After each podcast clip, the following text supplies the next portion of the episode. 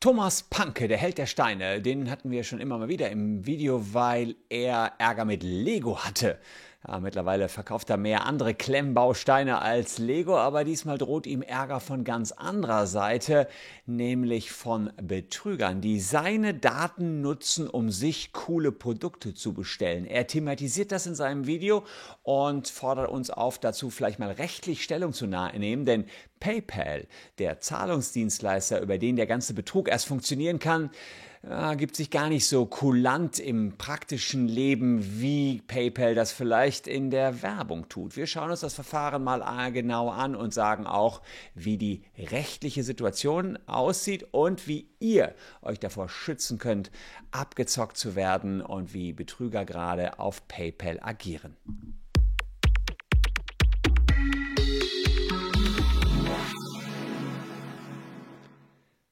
Hallo, ich bin Christian Solmecke, Rechtsanwalt und Partner der Kölner Medienrechtskanzlei Wildeborger und Solmecke. Und wer ja so ein bisschen rechtlich up to date bleiben will, für den lohnt sich ein Abo für diesen Kanal auf jeden Fall. Wer uns belohnen will, na, der kann das auch mit einem Abo tun. Thomas Panke kennt ihr, der hat sich einen Namen gemacht als Held der Steine, zunächst mit Lego-Bauten und nachher dann, also Ärger hatte mit äh, Lego vielleicht ein bisschen mehr mit Klemmbausteinbauten, ah, aber das ist ein anderes Thema. Er verkauft über seinen Lego-Shop in Frankfurt tatsächlich auch im größeren Stil natürlich äh, Klemmbausteine. Und dass dabei nicht immer alles glatt läuft, bei seinem Verkauf zwar schon, aber bei der Angabe seiner Daten im Netz, das hat er in einem der neuesten Videos dargelegt. Es ist nämlich so, dass ähm, wir selber auch schon den Fall kennen, dass PayPal diverse Konten eingefroren hat. Und bei ihm ist es jetzt so, dass er natürlich zu Zahlungsabwicklungszwecken auch seine PayPal-Adresse äh, bekannt geben muss. Und die wird teilweise missbraucht. Und wie dieser Missbrauch genau funktioniert, das hören wir uns jetzt von Thomas Panke mal persönlich an. Und das gehen wir nachher dann in die rechtliche Analyse. Jetzt gibt es natürlich draußen irgendwelche Trolle, Kinder, Deppen, Betrüger, das Übliche. Und die bestellen auf meinen Namen Ware auf Rechnung mit Lieferadresse woanders hin. Das ist normal. Das passiert dutzende Male am Tag. Alle Firmen mit einem gewissen Grundplan und mit einem, mit, mit einem Restverstand, der irgendwie einer Amöbe noch da ist, denken sich, wie bitte? Da ist ein Neukunde, kennen wir nicht, komische E-Mail-Adresse, Rechnungsadresse auf jemand Bekannten, Lieferadresse auf jemand ganz anderen. wisst ihr was? Da sagen wir, nee, wir akzeptieren nur Vorkasse. Ja, also es geht um den Kauf auf Rechnung und der wird eben missbraucht. Ist ja auch wirklich praktisch. Äh, schick dem Panke die Rechnung und an mich lieferst du die Ware. Ein bisschen tricky muss es schon noch sein, weil die Ware, wenn ich sie an mich in meine, meine Kölner Adresse schicken lasse, wüsste man ja direkt, wer den Betrug begangen hat. Das heißt, manchmal wird dann noch in irgendeinem großen Haus irgendwo hingeschickt, äh, dann wird es in den Hausflur gelegt, da holen sich die Betrüger es ab. Manchmal klappt es auch noch, dass man in so eine DHL-Box liefert. Also da gibt es verschiedenste Möglichkeiten. Wir haben immer wieder mit solchen PayPal-Betrügern zu tun auf der Gegenseite. Natürlich, die Betrüger kriegt man oftmals nicht so einfach, aber dann geht es darum, das Geld von PayPal zurückzukriegen kriegen. Dieser Kauf auf Rechnung, der ist ja denkbar einfach. Ja, schneller geht's nicht. Natürlich äh, hoffen sich die Online-Shops, cool, haben sie umso mehr neue Kunden, weil ja, man schickt euch erstmal die Ware, Ware ist schon da und dann schicken sie euch nachher eine Rechnung. Und Kauf auf Rechnung, den bietet auch PayPal an. Das ist das Schöne. Und dieser Betrug, den der Thomas hier beschreibt, der klappt genauso, wenn man eben den Kauf auf Rechnung bei PayPal macht. Das Prinzip ist also das gleiche. Wenn dann aber nicht gezahlt wird, schickt PayPal auch Inkasso-Unternehmen hinterher. Und deswegen hat Thomas jetzt im Nachgang auch etliche Briefe von Inkasso-Unternehmen bekommen, wegen nicht bezahlter Rechnung. Klar, da sei die nicht bezahlt. Und die äh, Kosten, die dort berechnet werden von Inkasso-Unternehmen, das kann ich auch aus anwaltlicher Praxis berichten, die übersteigen oft sehr schnell den Wert der Hauptforderung. Herausforderung. Können dann schreiben die dann und äh, sagen, ähm, äh, hier, ähm, also da hat Ware für einen gewissen Wert, dann einen absurden Inkassoaufschlag, dann noch irgendwelche Zinsen und Mahngebühren und dann, das möchten wir jetzt sehr, sehr kurzfristig haben, sonst geht es vor Gericht.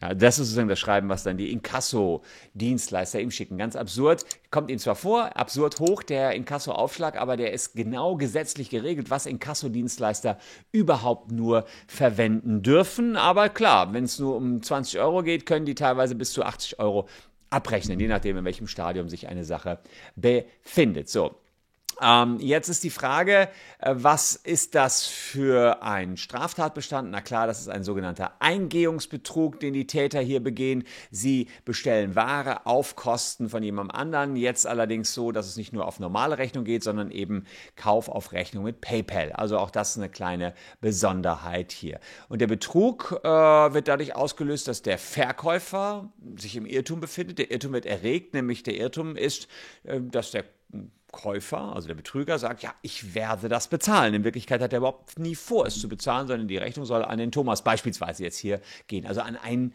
Dritten. Auf so einen Betrug steht äh, eine ganz ordentliche Strafe, 263 Strafgesetzbuch ist das, werfen wir einen Blick rein. Der Betrug äh, fünf Jahre Haft, ja, also fünf Jahre.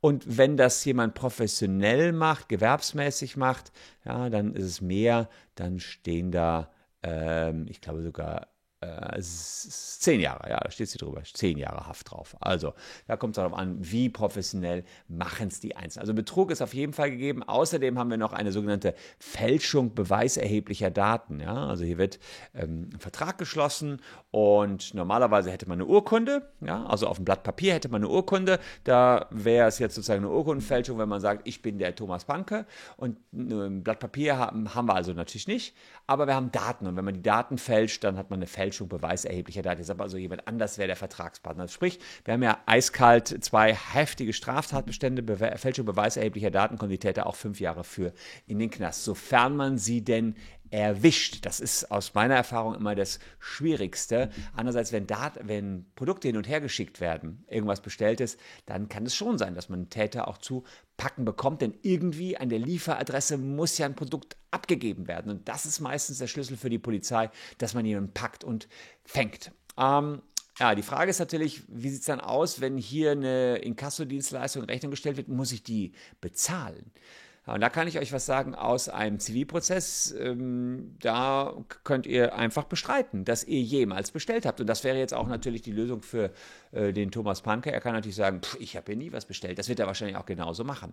Und in einem Zivilprozess mh, hm, ist es dann so, jeder muss die Tatsachen beweisen, die für ihn günstig sind. Ganz wichtige Aussage. Der Regelfall der Beweisführung im Zivilprozess ist, jeder muss die Tatsachen beweisen, die für ihn günstig sind. Das heißt, das Inkassounternehmen, was beispielsweise hier für PayPal das Geld eintreiben will, muss beweisen, dass hier ein wirksamer Vertrag mit dem Held der Steine im konkreten Fall zustande gekommen ist.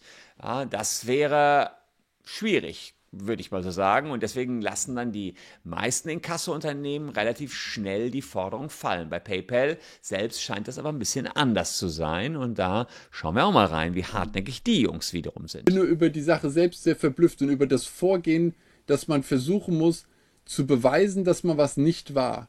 Das ist eine sehr coole Nummer. Ähm, man kann beweisen, dass man was gemacht hat, aber ist, dass man es nicht gemacht hat, dafür Beweise zu finden, ist schwierig. Ich schwierig bis unmöglich. Ich würde sagen, es ist schwierig. ich würde so sagen, es ist unmöglich. Wie will jetzt der Thomas beweisen, das ist ja, er hat ja schon einen richtigen Riecher, weil das ist so ein Judiz, so ein Rechtsgefühl. Wie soll ich jetzt gegenüber dem Kasseunternehmen beweisen, dass ich nichts bestellt habe? Nur weil jemand dort auf meinen Namen eingetragen hat, kann ja jeder kommen. Sprich, die Rechtslage sieht anders aus als PayPal, das äh, PayPal das gegenüber ihm behauptet. Nicht er muss gegenüber PayPal beweisen, dass er nichts bestellt hat. PayPal muss ihm beweisen, dass was bestellt worden ist, beziehungsweise nicht PayPal, äh, ja, sondern der jeweilige Kundenservice. Also hier ist ja offenbar, äh, da, da müsste man sich nochmal ganz genau anschauen, wem jetzt quasi, wer den Anspruch genau hat. Es kann sein, dass PayPal dem Shop den Anspruch abgekauft hat und deswegen jetzt PayPal der eigentliche Anspruchsgegner ist. Ja? Also mit anderen Worten, theoretisch kann man das jetzt erstmal alles ignorieren. Die können jetzt sagen, was sie wollen. Das Problem ist natürlich, äh, zahlt man nicht äh, auf solche Inkassoforderungen, kann es sein, dass so ein Inkassobüro einen Mahnbescheid beantragt. Und spätestens da muss man hellhörig werden. Wenn so ein Mahnbescheid in der Welt ist, prüft das Gericht überhaupt nichts. Das Gericht prüft keine Rechtmäßigkeit eines Mahnbescheids. Man hat dann nämlich 14 Tage lang Zeit, Widerspruch einzureichen gegen den Mahnbescheid. Bescheid. Und wenn man keinen Widerspruch erhebt, dann würde ein Vollstreckungsbescheid ergehen. Das wird dann schon heftiger und irgendwann steht dann wirklich ein Gerichtsvollzieher vor der Tür und treibt das Geld ein. Das heißt, spätestens da muss man ein bisschen handeln. Ist aber einfach. Auf so einem Mahnbescheid sagt man einfach, ich widerspreche. Und spätestens dann ist derjenige, der meint, eine Forderung zu haben, in diesem Falle eben PayPal, in der Pflicht zu beweisen, dass diese Forderung auch wirklich entstanden ist. Und das können die ja nicht, äh, denn das ist klar, dass äh, PayPal da überhaupt keine Anhaltspunkte für hat. Ja? Das ist natürlich äh, die, das Dilemma, in dem PayPal danach steckt. Aber gemein ist natürlich, dass die erstmal so viel Druck ausüben, bis dann angeblich jemand oder bis jemand zahlt. Und da sagt Thomas noch Folgendes zu. Gucken wir auch da mal rein. Neukunde kennen wir nicht, komische E-Mail-Adresse, Rechnungsadresse auf jemand Bekannten Lieferadresse auf jemand ganz anderen. Wisst ihr was? Da sagen wir, nee, wir akzeptieren nur Vorkasse. So, und da sagt er, naja, wie kann es sein, dass beim Kauf auf Rechnung über PayPal, PayPal erstmal sagt, ja, uns alles egal, könnt ihr machen und äh, dann nachher derjenige, dessen PayPal-Account verwendet worden ist für den ganzen Missbrauch, und dessen Adresse, ja, wahrscheinlich muss man nicht nur einen PayPal-Account angeben, sondern auch noch eine Adresse, dann äh, missbraucht worden ist dann dazu führt, dass man Trouble mit Inkassobüros, mit PayPal und so weiter hat. Ja? Also es ist ein Ärgernis und offenbar checkt PayPal das nicht ordentlich, ob der Käufer auch wirklich der Käufer ist. Wenn so viel auseinanderfällt, müssten die hellhörig werden, was mich fast ein bisschen wundert bei PayPal, denn die sind doch eigentlich, was diese Missbrauchsfälle betrifft, schon sehr, sehr gut. Also insofern, hier kann man denen vorwerfen, eine ausführlichere Prüfung wäre sinnvoll. Aber die Frage ist, kann man denen das auferlegen? Dass sie tatsächlich Zahlungen, die im Namen des Heldes der Steine getätigt werden sollen, genauer prüfen. Da gibt es verschiedene Ansatzpunkte.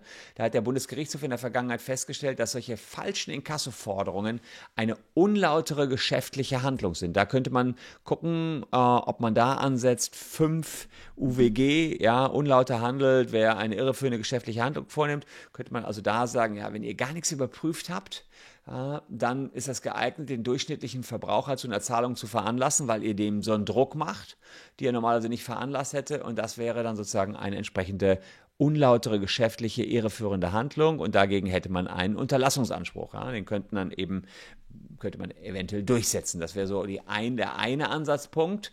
Und äh, der andere Ansatzpunkt ist, wenn die hier weiter Forderungen antreiben, obwohl sie wissen, die existiere nicht, könnte man überlegen, über das Telemediengesetz zu gehen und sagen, ja, hier äh, seid ihr in der Mithaftung dran, weil ihr mit diesem Druck sozusagen versucht, die Forderung einzutreiben und da nach den allgemeinen Grundsätzen des Telemediengesetzes äh, kommt ja auch ja, für die, die, illegale Verwendung der Daten, der PayPal-Daten mit in die Haftung. Das ist also nicht ganz einfach. Ähm, das heißt, so eine gerichtlich angeordnete Überwachungspflicht, wie der Thomas sich das vorstellt, wird so direkt nicht möglich sein. Und ein Unterlassungsurteil mit Zwangsgeld könnte allerdings schon drin sein, dass man sagt, ey, lasst es jetzt hier mal, die Forderung weiter einzutreiben. Ich habe euch mitgeteilt, ich habe diese Forderung entsprechend nicht begangen. Ansonsten, was natürlich der Normalfall ist, man bestreitet die Forderung und dann sollen die die einklagen und werden eben verlieren. Das ist nur halt super, super lästig. Aber gegen solche Inkassoforderungen muss man sich schon wehren. Also am besten ist, man teilt erstmal mit dem Inkassobüro, nee, war ich nicht. So ein bisschen erinnert mich das an diese ganzen komischen Pizzenbestellungen beim Drachenlord, äh, wo auch dann irgendwelche Hotelbetreiber Pizzen bekommen haben und dann dagegen widersprechen mussten und gesagt haben, ich habe keinen Vertrag gemacht, bloß dass der Pizzabote, der dann kein Geld kriegt, auch eben mit betröppeltem Kopf wieder abzieht. So ist es ja hier letztlich auch. Man äh, hat nur hier noch das weitere Problem, hier bekommt ja gar keine Ware. Der Thomas Punk hat ja nie was zugeschickt bekommen, sondern die Rechnungsadresse fällt komplett an eine ganz andere Stelle und noch schlimmer, das Ganze soll dann noch Kauf auf Rechnung über PayPal sein. Also ein bisschen eine Modifikation des ganzen Betruges ich glaube, dass die Shops da mitmachen, weil sie sagen, ja cool, um den ganzen Trouble nachher, um das Geld einzutreiben, das ist ja Sache von PayPal. Das heißt, normalerweise ist der Kauf auf Rechnung für so einen Online-Shop ja ein großes Risiko, weil man nie weiß, ob man seine Knete bekommt. Wenn aber PayPal als ja, Zwischen-Inkassobüro quasi geschaltet wird, dann sagen sich die Shops, super, geben wir 3% Rabatt an PayPal und die müssen sich dann auch darum kümmern, dass die Knete reinkommt. Aber so einfach ist es eben nicht. Im Zweifel muss PayPal beweisen, dass hier auch ein Vertrag geschlossen worden ist. Super ärgerlich. Ich wollte es euch kurz aufdröseln. Hoffe, das Video hat euch gefallen. Falls ja, lasst gern ein Abo da oder kauft den Taschenanwalt, mein neuestes Buch, wo wir die Rechtsfragen von der Geburt bis zum Tod aufklären. Über den QR-Code kommt ihr direkt in den Bestell-Button von Amazon oder dem Buchhändler eurer Wahl. Ich danke euch für eure Aufmerksamkeit. Würde mich freuen, wenn ihr noch ein bisschen bei uns bleibt, denn hier sind noch zwei Videos, die euch ebenfalls gefallen könnten. Wir sehen uns morgen an gleicher Stelle schon wieder. Danke fürs Zuschauen. Tschüss und bis dahin.